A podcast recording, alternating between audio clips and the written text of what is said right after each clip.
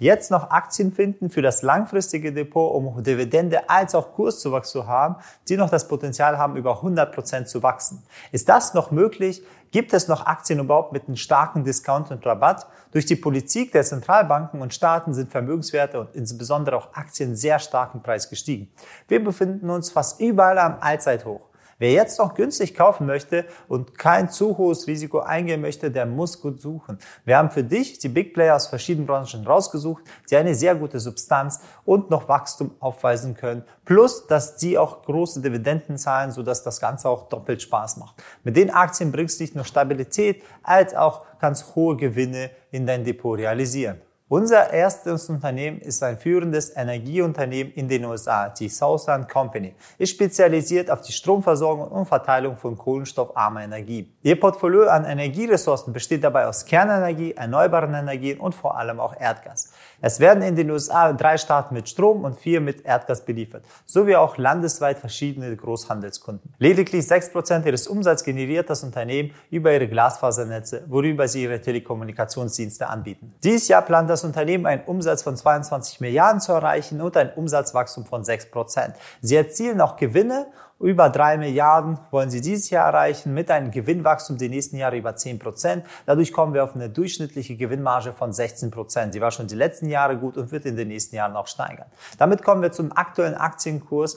Die Bewertung wäre beim KV von 0,3, also sehr günstig bewertet. Zusätzlich zahlt das Unternehmen auch Dividende. Dieses Jahr wollen sie 2,62 Dollar auszahlen pro Aktie. Das wäre bei einem Aktienkurs von 65 ungefähr bei 4% und die nächsten Jahre wird die Dividende auch sogar noch steigern. Wenn wir den Aktienpreis anschauen, sehen wir, der ist langfristig aufwärts. Seit Corona-Tief ist es ein guter Aufwärtstrend.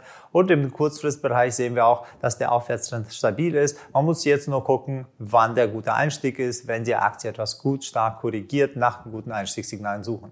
Das zweite Unternehmen ist ein deutsches Unternehmen, führendes Unternehmen in Produktion von Strom und Gas. Das ist E.ON. Dieser Konzern ist vor allem im Vereinigten Königreich und in Europa tätig. 72 Prozent des Umsatzes wird durch den Verkauf elektrischer Energie und 90 Prozent durch den Vertrieb von Erdgas generiert.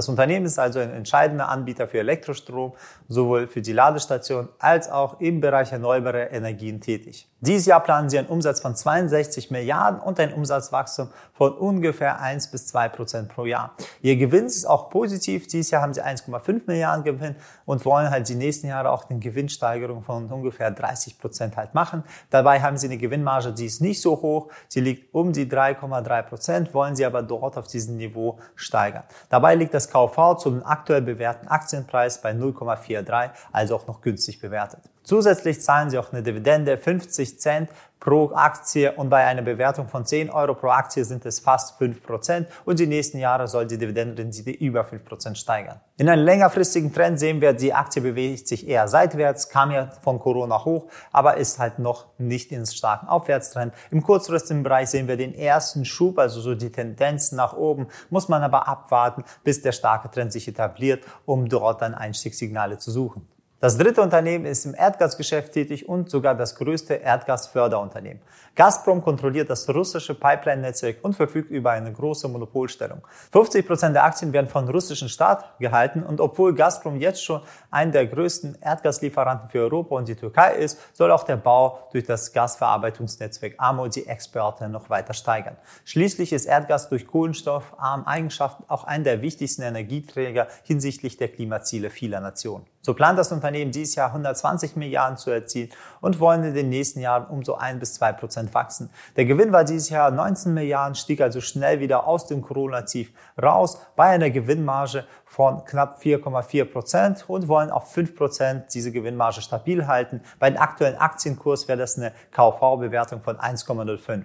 Zusätzlich plant das Unternehmen dieses Jahr 0,34 US-Dollar auszuzahlen. Bei einem Kurs von 3,81 wäre das eine Dividendenrendite von knapp 9% und die nächsten Jahre wollen sie 0,4 US-Dollar pro Aktie auszahlen, was damit ungefähr bei 10% Dividendenrendite liegt. Langfristig sehen wir einen starken Absturz. Sie hat sich ein bisschen stabilisiert und tendiert nach oben. Ist noch nicht ein guter Trend, aber durch die Dividendenrendite schiebt das das Unternehmen hoch. Im Kurzfristbereich ist der Trend sehr stark aufwärts und dann kann man darauf achten, wenn der Langfristtrend auch wieder anhebt, dass in der Korrektur im Kurzfristtrend da interessante Einstiege erfolgen. Darauf achten ist ein russisches Unternehmen, deswegen muss man auch Währungsrisiko beachten, wenn man das Ganze auch in Rubel handelt. Unser nächster Kandidat ist wieder aus den USA, ist Tyson Foods und ein modernes Nahrungsmittelunternehmen, das sich auf die Produktion, Vertrieb von Rind, Schweine und Hühnerfleisch fokussiert hat und einen Marktanteil von fast 20 Prozent in den USA besitzt.